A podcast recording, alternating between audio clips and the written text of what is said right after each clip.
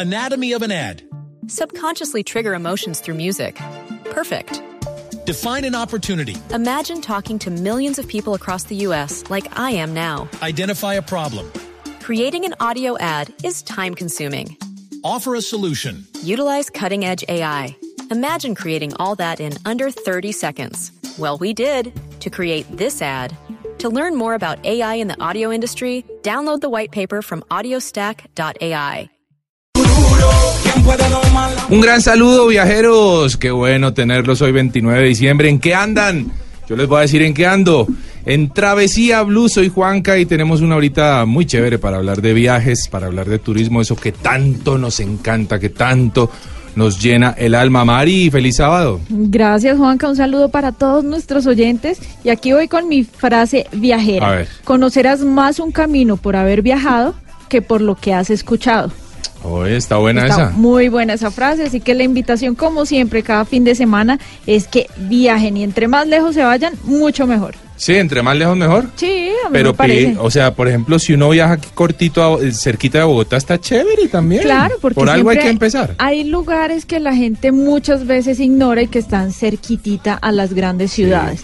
Y esos son muy buenos destinos que la gente se está perdiendo porque no investigan, porque no se documentan o porque no nos escuchan. Sí, a que la gente dice, me voy a termales, entonces piensan que tienen que irse para el eje cafetero. No, aquí nomás en Chuachi. Para los que están en Bogotá. Para los que están en Bogotá. Pero mire, también hay termales en Boyacá. Exacto. Hay termales en toda la parte de Manizales. Sí. Usted en- sabe que ahí al lado de Tocancipá hay, hay Rizoma. Al lado de Tocancipá, imagínense, los tenemos aquí nomás. Cerquitica. Bueno, para todas esas personas que quieran salir a viajar, buscar un poco de destinos eh, que no son frecuentados comúnmente, pues aquí les tenemos buenísimas recomendaciones. Oiga, buena esa canción, ¿no? Danza Kuduro, sí señor, de Don Omar. ¿La rumbió harto? Porque esto ya es un mucho. clásico. Es, sí, yo creo que ya casi es un clásico, pero me encanta esa canción y esa relación que tuvo con la película de Rápidos y Furiosos, si no estoy mal, la 5, Sí, señor. que para mí ha sido la mejor de todas. Sí, Eh, sí. Es, es curioso porque uno piensa que esa película no puede mejorar eh, la versión anterior No, y la, siempre la sacan quinta, una sí, y- muy buena. Y creo que ya van para la octava ahorita en el 2019. Sí, ya, ya es bastante. Pero mire, esta canción tiene algo especial y eh, fue el lugar en donde se grabó, que Ajá. fue la ciudad de Río de Janeiro, en donde transcurrió gran parte de la película, por supuesto. Salen muchas avenidas, en las favelas, por supuesto. Usted conoce Río, ¿no? Sí, conocí Río hace ¿Le un par de años. Me encanta, por supuesto que me encanta. Es una ciudad mágica que tiene eh, sus atractivos naturales inmersos dentro de toda una mole de cemento que ya es la ciudad. Chévere, ¿no? Es bellísima. Y se la dio de Toreto por las calles de Río No, ahí. para nada. No, Nada, no, no. suave. No, no. No, yo voy a lo seguro. Bueno, así arrancamos hoy Travesía Blue con Danza Kuduro.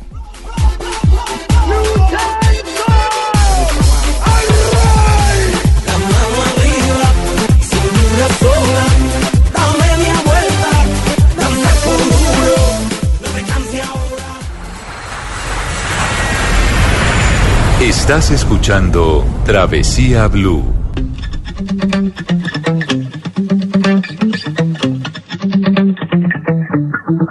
Spent 24 hours, you. We spent the weekend getting even. Ooh. We spent the late nights making things right between us. But now it's all good, babe. Roll that backward, babe, and let me close. Cause girls like you run around the guys like me till sundown when I come through. I need a girl like you, yeah, yeah. Girls like you love. Otro muy buen tema porque en Travesía Blue eh, tenemos muy buenos viajes y muy buena música. Así es, Juanca. Nunca falta, ¿no?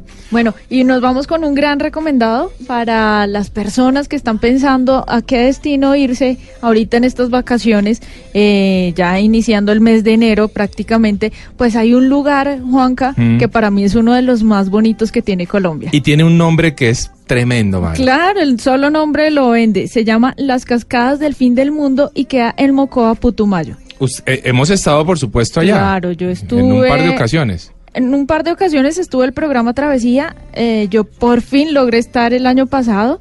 Hicimos un muy buen recorrido en donde no solamente visitamos las cascadas del fin del mundo, sino otros atractivos que tiene por ahí el, el municipio. Oiga, Mari, antes de hablar con Juan Pablo Ramírez, que es gerente de ecoturismo Putumayo, allí está en Mocoa justamente.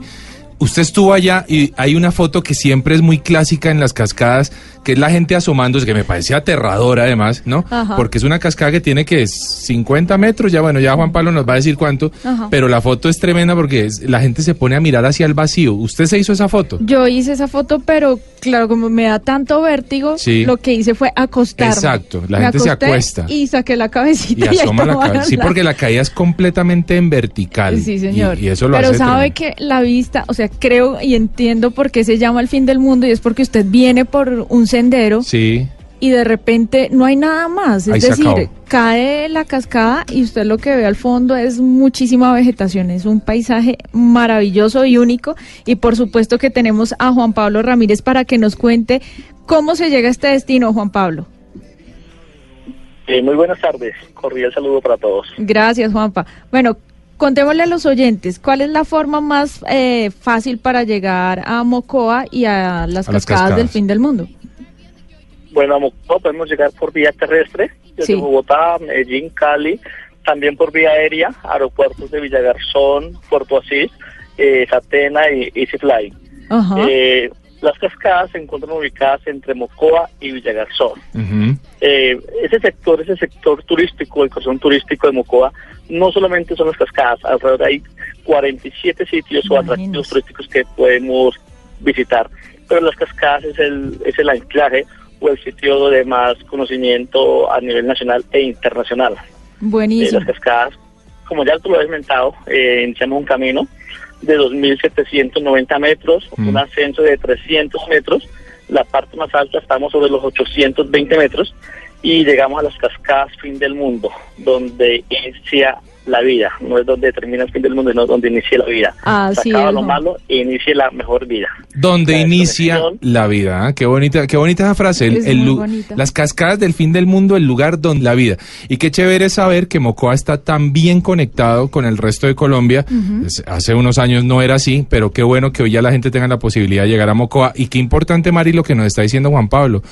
47 l- eh, lugares o sitios que tienen ellos detectados o, o ya configurados pues muy bien para el tema de, de ecoturismo. Y ¿ah? así lo vienen articulando, pero claro, o- eh, es obvio que las cascadas del fin del mundo son el principal Claro. atractivo y Mm. es por lo que la gente básicamente está llegando a conocer este municipio. Juan Pablo, ¿cuánto cuesta la entrada al atractivo? Eh, para tarifas año 2019 quedó 25 mil pesos para extranjeros, 20 mil pesos para visitantes y 15 mil pesos para personal que sea del Putumayo. Eh, para estudiantes, previa presentación de carnet, 50% de descuento, al igual que los menores de 10 años, 50% de descuento. ¿Cómo hay que irse vestido, Juan Pablo, para la gente que nos está escuchando y que dicen yo quiero irme a, ese viaje? ¿Cuál es eh, el atuendo? ¿Hay que irse muy cubierto o no tanto, dependiendo del calor o del frío que está haciendo en, en el sector? Recordar que Putumayo o Mocoa ya hacemos parte de la Gran Amazonía, por lo tanto es una zona muy húmeda, tenemos una, una humedad alta, presencia de lluvias frecuentemente. La recomendación es calzado de buen agarre, ropa muy cómoda, muy cómoda que nos pueda hacer un senderismo. Vamos a caminar una hora, hora y media, entre más cómodos mejor. Y por supuesto vestido de baño. Sí, claro. Oiga, Juan Pablo, ¿y, y el hospedaje, Juan Pablo? ¿Hay dónde quedarse por ahí? Sí, claro, eh, la Corporación Turística del Fin del Mundo, que es la que administra el Fin del Mundo, eh, agremia a 13 familias que son las, o que somos de los propietarios de los predios. Sí. Estamos trabajando en un, en un turismo rural, comunitario y sostenible. En las cascadas Fin del Mundo encontrarás diferentes tipos de hospedaje para todos los bolsillos, desde un hospedaje de camping, guerrero, básico y unos muy confortables ya. Bueno, Juan Pablo, pues ahí está la invitación para todos nuestros oyentes, la gente que se está gozando, de- o más bien a punto de gozarse sus próximas vacaciones, que está pensando en a dónde arranco yo ahorita primero de enero, pues ¿por qué no Mocoa? Podría ser muy bueno. Juan Pablo, muchísimas gracias por haber estado en Travesía Blue y éxitos con ese proyecto.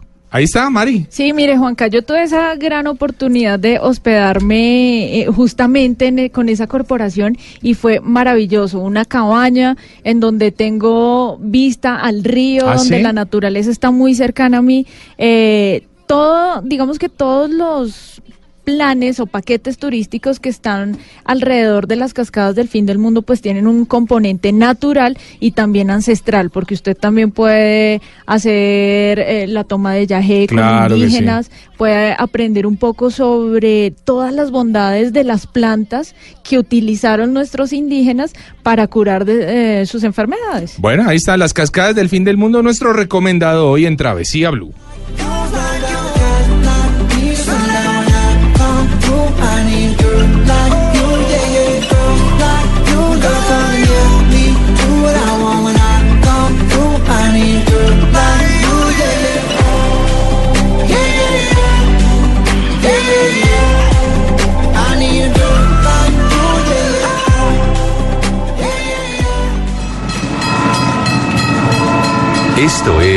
Travesía Blue.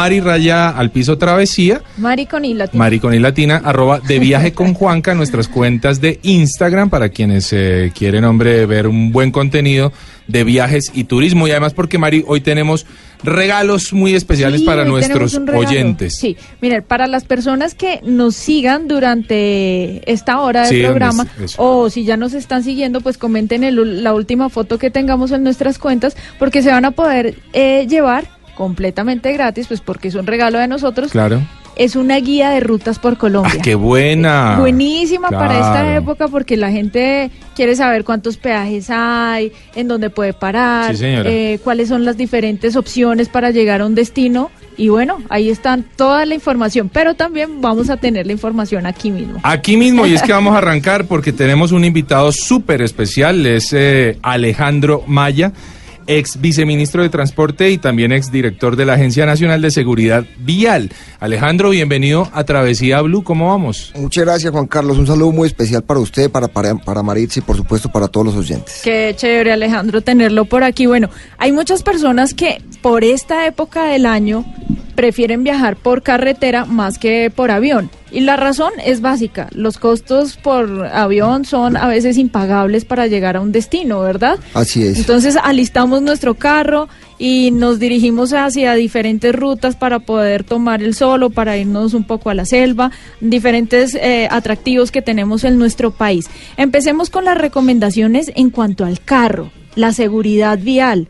¿Qué tenemos que tener en cuenta si vamos a salir a un viaje por carretera? Así es, Maritza. El viaje por carretera siempre será mucho más económico en la Sí. medida en que se tengan diferentes precauciones, porque lo contrario puede ser mucho más costoso, incluso se Cierto. puede perder la vida. Claro. En ese sentido, pues es muy importante revisar el SOAT, la revisión técnico-mecánica, que estén al día, Sí. que por supuesto las condiciones mecánicas del vehículo sean adecuadas, que no tengan llantas lisas, que revisen el estado de los líquidos, de los frenos, las luces, las direccionales, para que puedan llegar sanos y salvos a sus lugares de destino. Perfecto. En cuanto a las personas que deciden hacer esas rutas larguísimas y no paran, sino que lo hacen... eh, Como decimos, de chorro. Sí.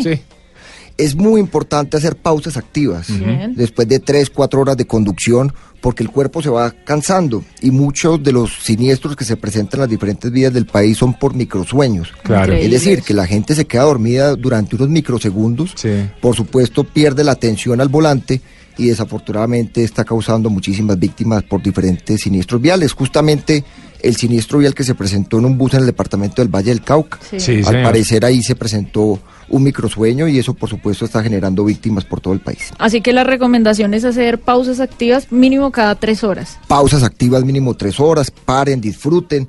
Aquí lo más importante no es llegar rápido, sino llegar vivo. claro. Y en ese sentido, pues que se tomen todo el tiempo para que disfruten de las nuevas carreteras, que disfruten del paisaje y por supuesto puedan estar cambiando incluso de conductor para que puedan estar descansando. Además, Alejandro, porque es que, hombre, si uno está viajando en carretera, pues creo que lo bonito es, es disfrutar. Disfrutar. Mm, Tenemos una geografía privilegiada. Tenemos montañas, tenemos valles, tenemos absolutamente de todo. Pues hombre, cada tres horitas seguramente uno se va a encontrar con un ecosistema completamente distinto Sí. en donde disfrutar algo completamente distinto. Esa puede ser una mu- muy buena excusa para aprovechar, parar, descansar, estirar las piernas y evitarnos eh, un chicharroncito de esos que no queremos tener ahora para inicios de año. Oiga, Alejandro, eh, hablemos de esas rutas De una de las de una de las rutas seguramente más eh, más transitada para este eh, inicio de enero y será la ruta Bogotá-Cartagena. Miles de vehículos que van a transitar esta ruta. ¿En qué condiciones se encuentra? ¿Qué nos puede contar sobre esta ruta, Alejandro? Bueno, claramente eh, la Policía de Tránsito y Transporte ha manifestado que se van a movilizar durante este puente festivo de fin de año un poco más de 4.125.000 vehículos, es decir, Opa. que es un número de vehículos muy importante por las diferentes vías del país y como usted lo menciona, Juan Carlos, una de las vías más transitadas y más importantes va a ser, por supuesto, Bogotá-Cartagena, hacia la costa atlántica y por supuesto hacia el sur. En ese sentido, pues es muy importante tener presente el número de peajes que existe en esta vía. ¿Cuántos son, Alejandro? Son 11 peajes. 11 peajes. Que un vehículo, eh, digamos, pequeño tendría que tener un presupuesto de 90.800 pesos Ok. para poder. Ir hasta Bogotá o regresarse. Es decir, son cerca de 200 mil pesos solamente en peajes. Bien. En ese sentido, pues es- tiene que preparar eh, su bolsillo también Sí, para que no vayan a tener dificultades en la vía. Muy bien. Hay algunos puntos claves, Alejandro, de esta vía en donde los oyentes o los viajeros se puedan detener y apreciar un bonito paisaje, un lugar eh, preciso para parar a tomar una fotografía o algo así. Sin duda, hay muchísimos lugares, el puente Calamar, en el puente, en, el canal, ubicado? en el canal del dique, digamos Bien. que es un sitio espectacular para poder parar y tomar fotografías.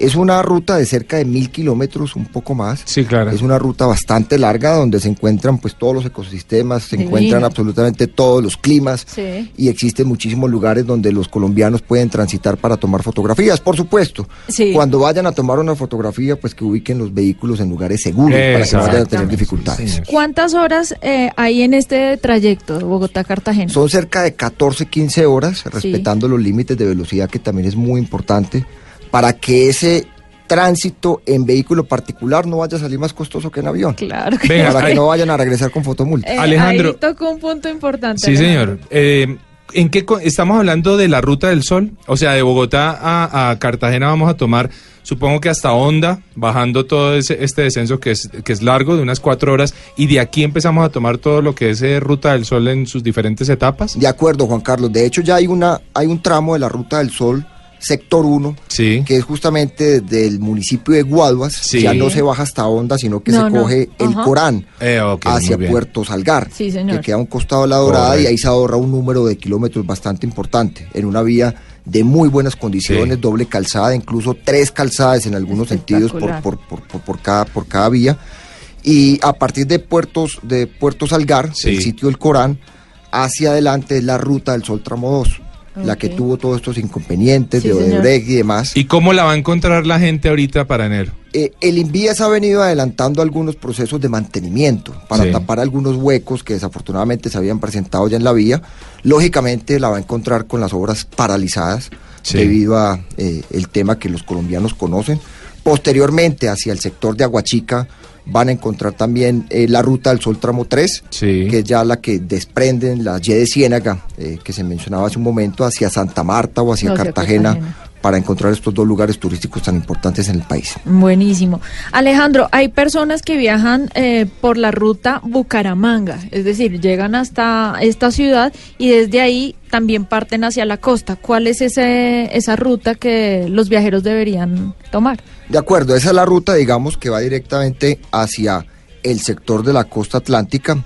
Es una ruta que puede tomar entre 5 horas eh, la, la congestión. Tienen que llegar hacia el Magdalena Medio. Claro. Salen de Bucaramanga, llegan al Magdalena Medio y ahí directamente desde el Magdalena Medio toman las troncales que van hacia la costa atlántica, hacia el departamento de Bolívar y el departamento de Magdalena. Bueno, ahorita hablábamos del tema de, de ojo con, con el- el- la velocidad ¿m? en carretera. Sí, señor. Porque hay sectores en donde hay diferente velocidad y uno tiene que, como conductor, saber reconocer las diferentes señales en términos de, de velocidad.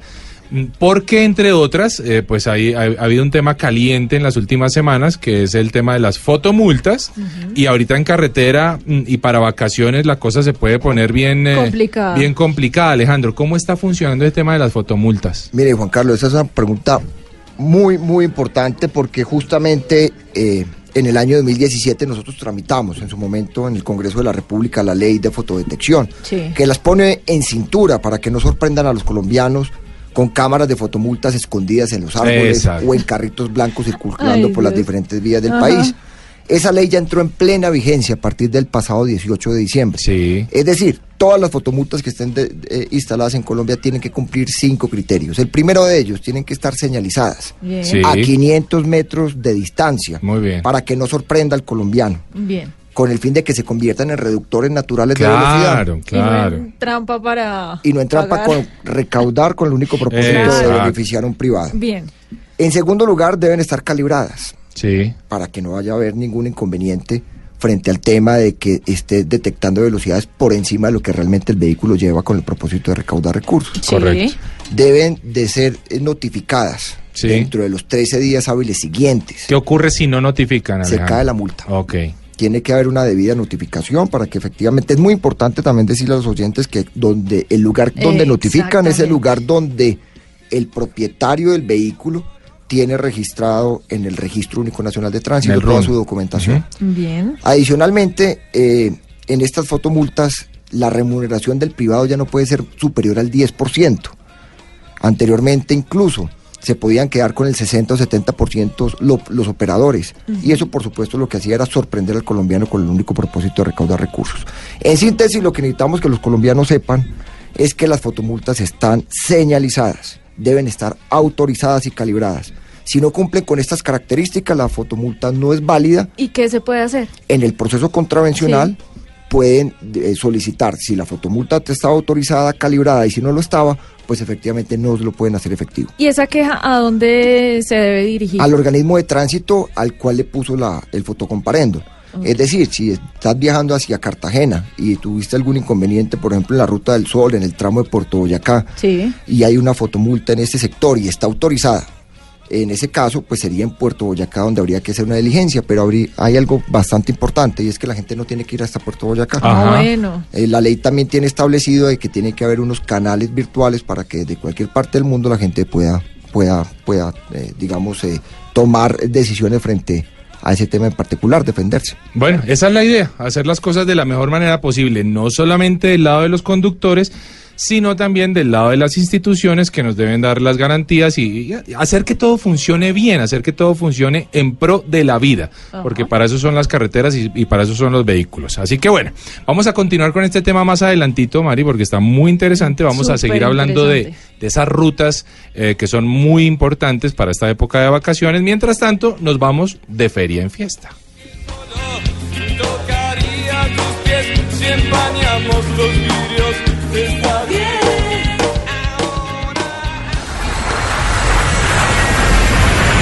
Estás escuchando Travesía Blue.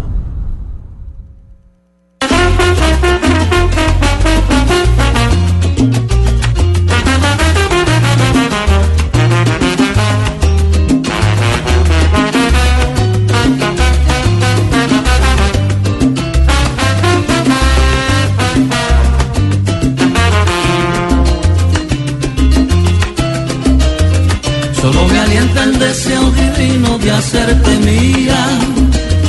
Más me destruye la incertidumbre que estoy pasando.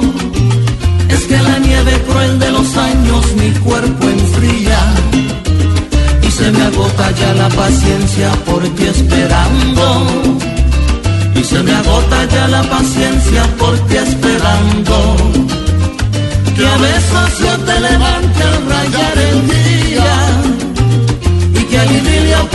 siempre la noche. De feria en fiesta, nos vamos de feria en fiesta con el Festival de Verano de Manacasías. Eh, uno de los festivales, diría yo, más famosos de Colombia. Realmente para, para inicio de año la gente lo disfruta a rabiar. Los invitados que lleva este festival año tras año son de lujo.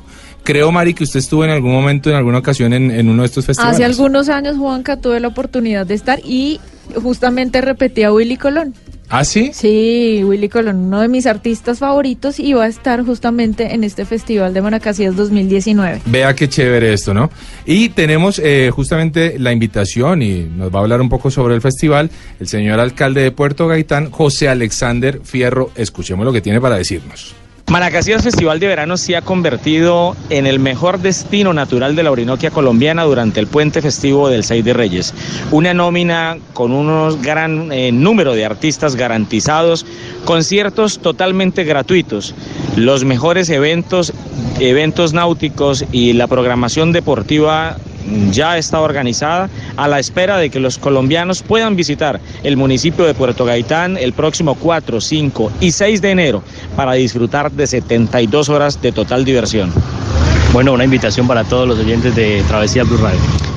Puerto Gaitán los espera. Tenemos más de 130 hoteles, muy buena disposición de camas, de zonas de camping, una vía totalmente segura, tranquila, la mejor disposición y toda la mejor disposición de los habitantes del municipio de Puerto Gaitán para atender a los colombianos y extranjeros que ese fin de semana van a estar a nuestro municipio. Bueno, ¿y con qué artistas contará el festival Manacasías? Becky G, Cristian Nodal, Willy Colón, Nietzsche, eh, sin, número, sin, sin duda es una variada y selecta nómina de artistas para todas las edades, listos y preparados para entregar lo mejor de ellos en los escenarios de, de- de las tarimas.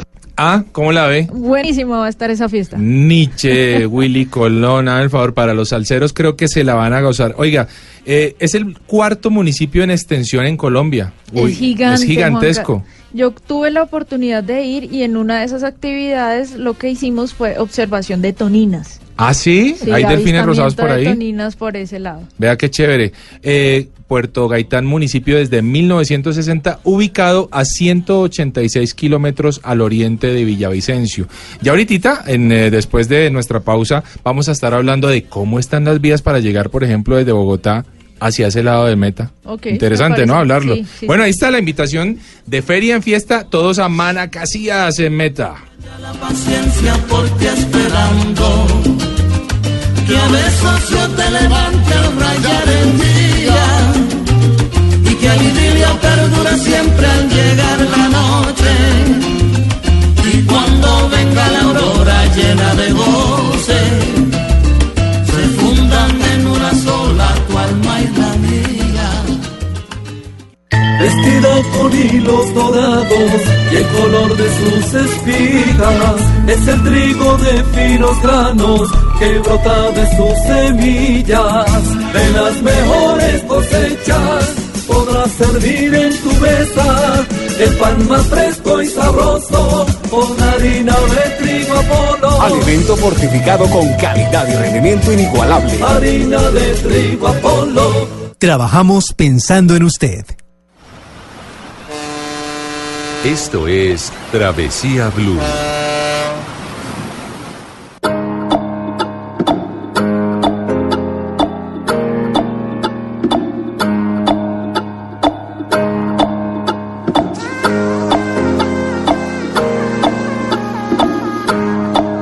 What do you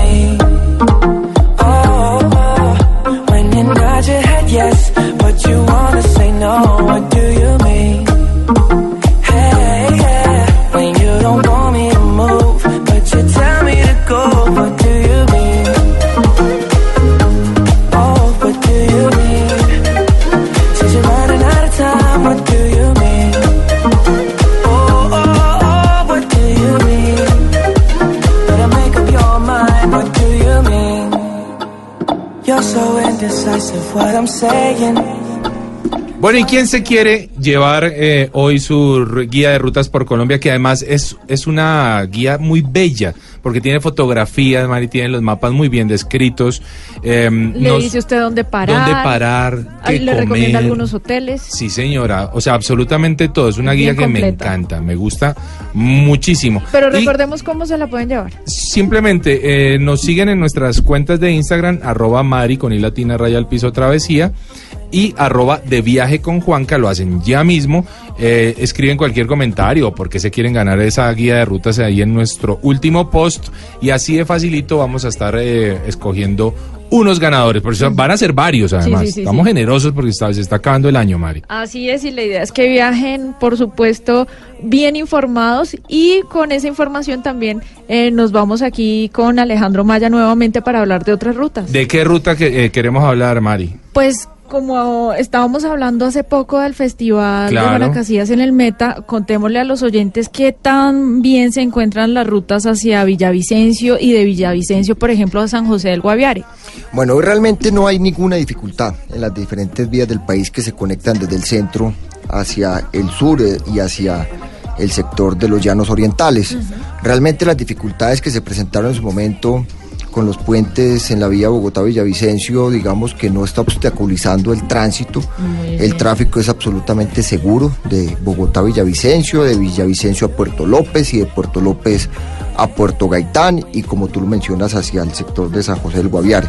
En ese sentido son unas vías que están en muy buenas condiciones, sin embargo, es muy importante que como las condiciones climáticas pueden cambiar en cualquier momento y eso repercute en las condiciones generales de las vías, es que los usuarios llamen al numeral 767. No, muy bien. Ese numeral no se les puede olvidar, ese número de teléfono no se les puede Numeral olvidar. 767. Exacto. Numeral 767 de cualquier operador de celular. Sí. Y ahí pueden revisar las condiciones previas de la vía una vez vayan a iniciar su, su trayecto y su travesía.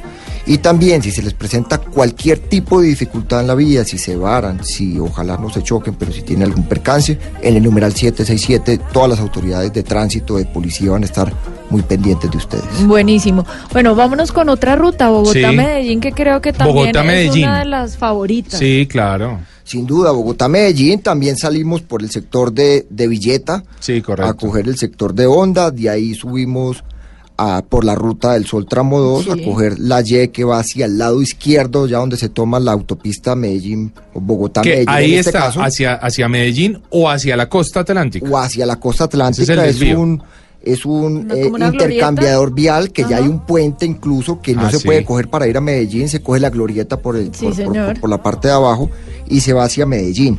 Ese trayecto pues tiene, eh, tiene un número de peajes importantes, tiene siete peajes, Upa. 75.500 pesos, eh, digamos. En eh, la, en la ruta de ida. la ruta de ida, igual valor en la ruta Claro. de venida. Ajá. Más o menos el trayecto puede estar entre 7 u 8 horas y la Bien. distancia está alrededor de 400 kilómetros. ¿En qué condiciones está esa carretera? Está en muy buenas condiciones, la verdad no tiene dificultades en este momento esa carretera. Alejandro, ¿sabe que escuchaba que había un poco de, de huecos después de, de Puerto Triunfo y que había que tener un poco de cuidado, sobre todo los que van en motocicleta?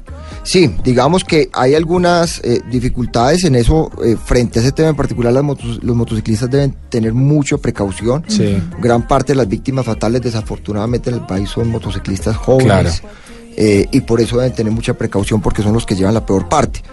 Ahí es en el sector de Santuario, Sí. eh, ya Ah, digamos sí. subiendo hacia el sector de Medellín alguna dificultad, pero por supuesto hay paso, digamos, eh, restringido, pero continuo, lo que le permite que haya fluidez en el tráfico. Bueno, y la gente de Medellín o los de Antioquia que quieran de pronto ir a algún sector de playa, ¿qué ruta les recomendaría y qué lugar?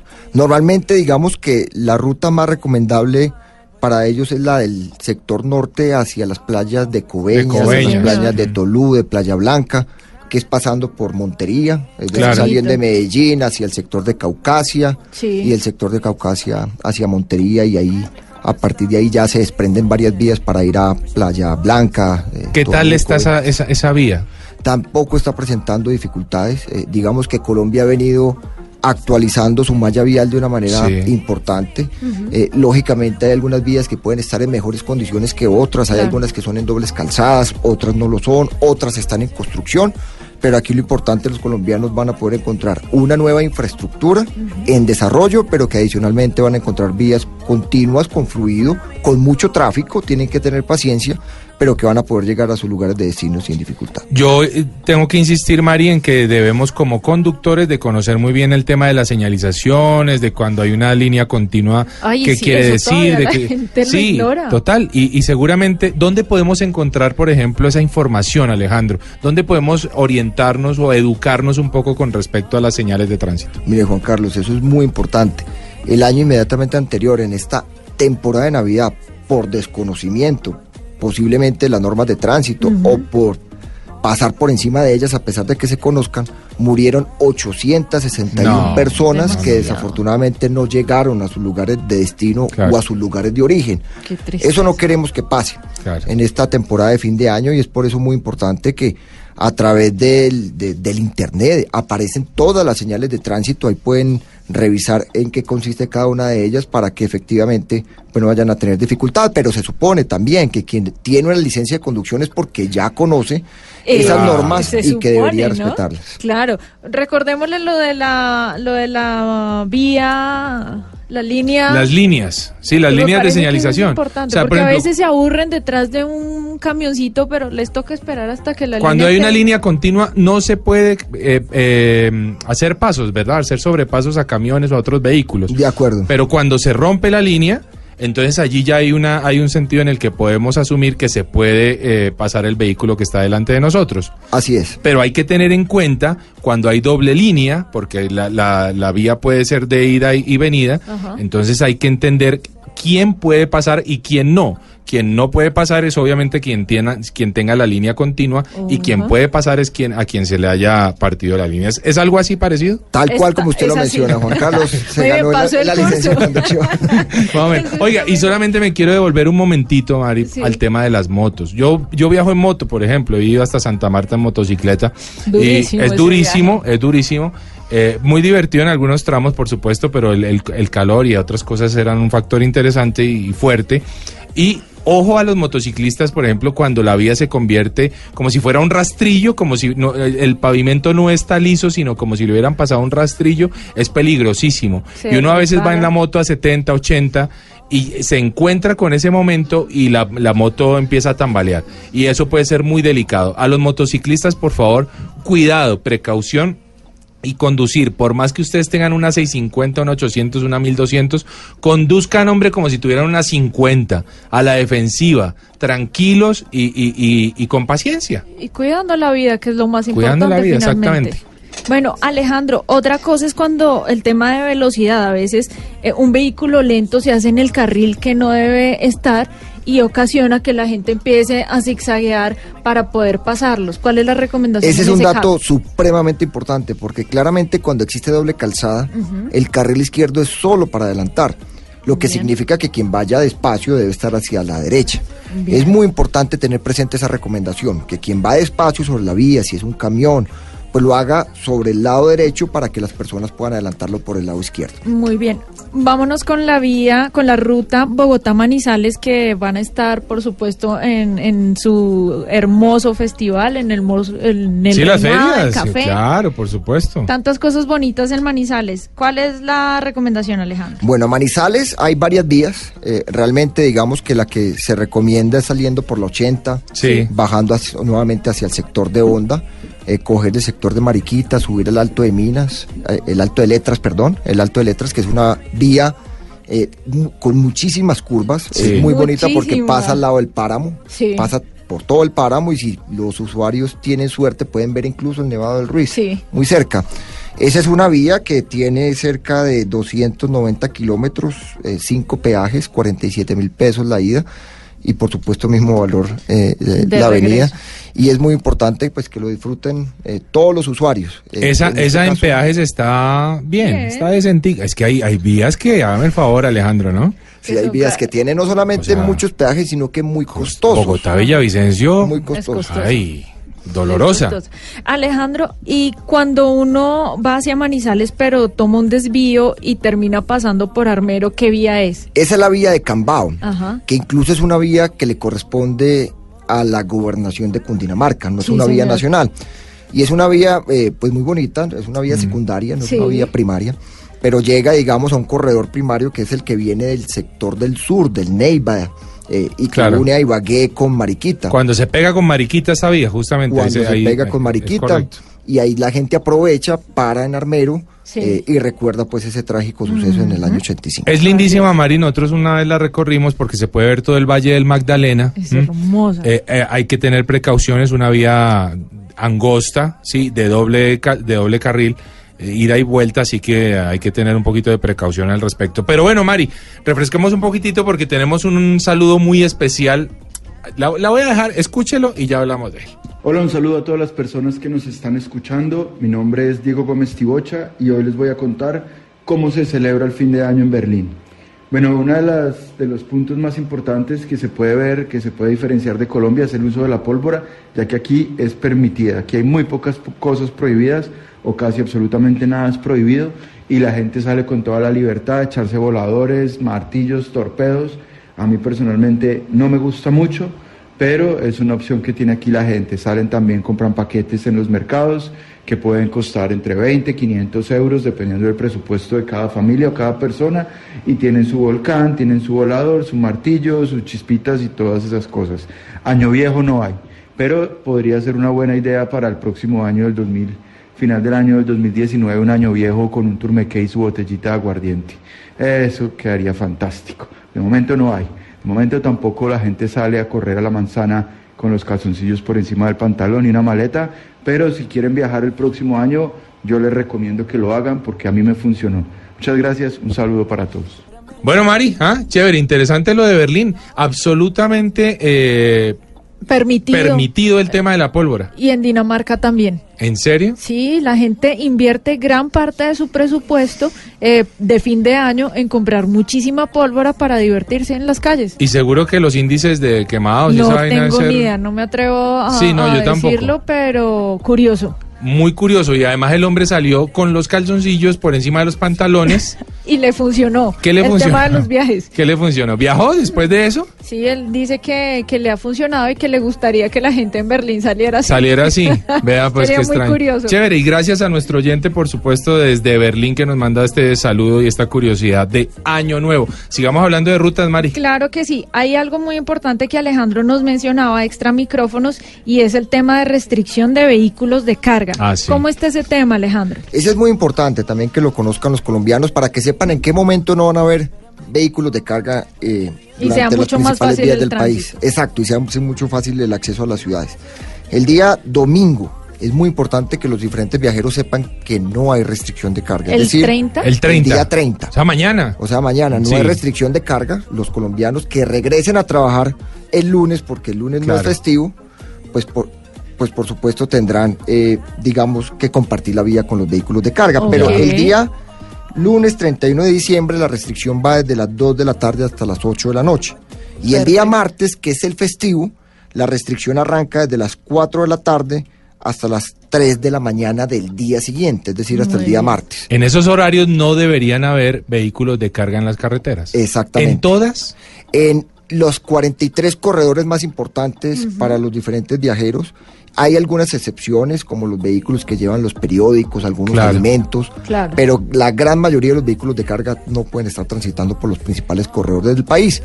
Cualquier inquietud que haya sobre este tema en particular, la gente puede llamar al numeral 767, Ah. que es eh, un numeral de las diferentes autoridades de tránsito y de policía, y les dan la Y ahí nos información dan acerca toda la de la ruta. información. Muy bien. Está buenísima ese dato del numeral 767 porque creo que va a estar eh, resolviendo muchísimas inquietudes que tal vez nuestro programa no alcance, ¿no? Claro que sí. Y ahora nos vamos con una ruta hacia el sur, eh, Bogotá-Cali. Bogotá-Cali. Bogotá-Neiva, ¿por qué no?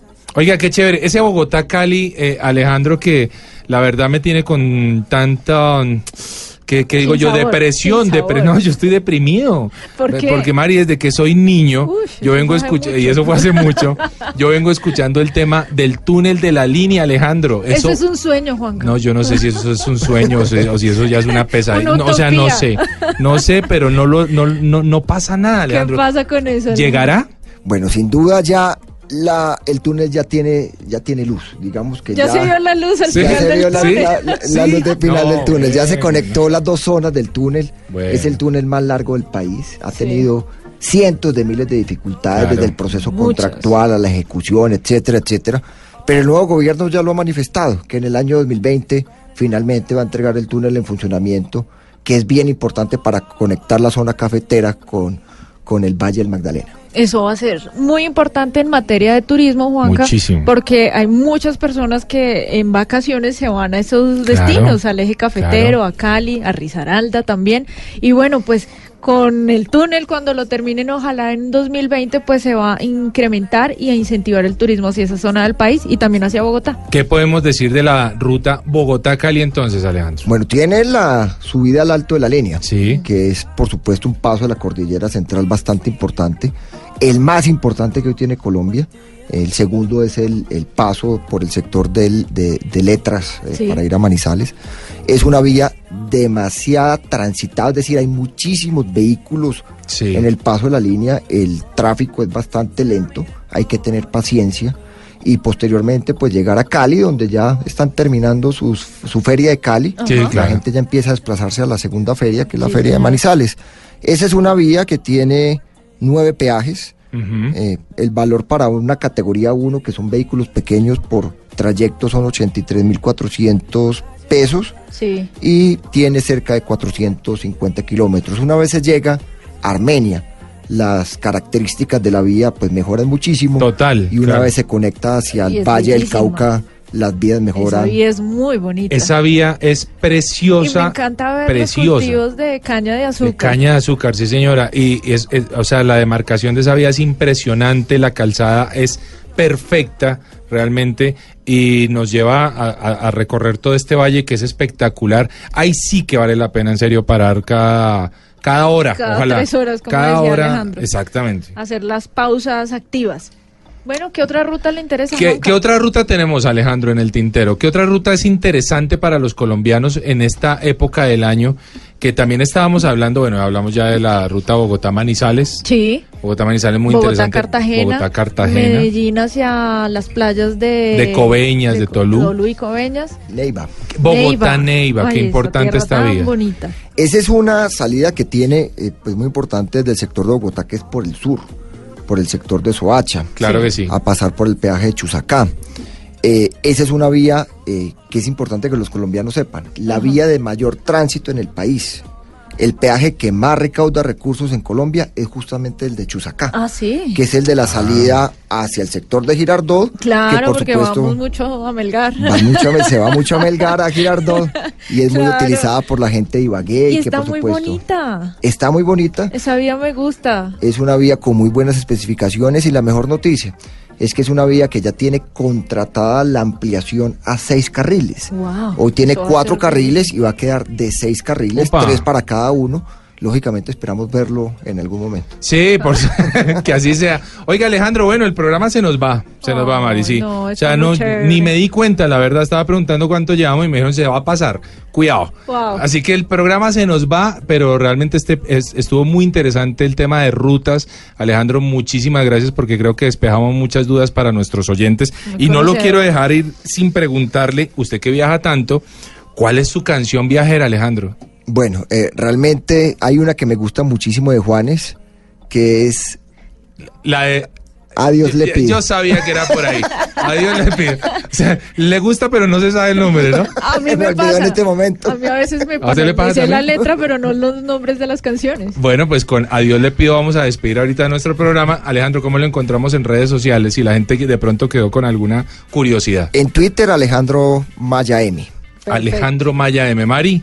Arroba Mari-travesía y Latina. Recuerden que estamos regalando guías de rutas por Colombia Guías para que se vayan bien informados a viajar por diferentes partes del país. Pues muchísimas gracias Alejandro, la pasamos muy bien, creo que despejamos dudas y nos vamos ya más informados para nuestras próximas vacaciones. A nuestros oyentes recordarles que la vida es un viaje maravilloso y todos continúen con nuestra programación habitual en Blue Radio.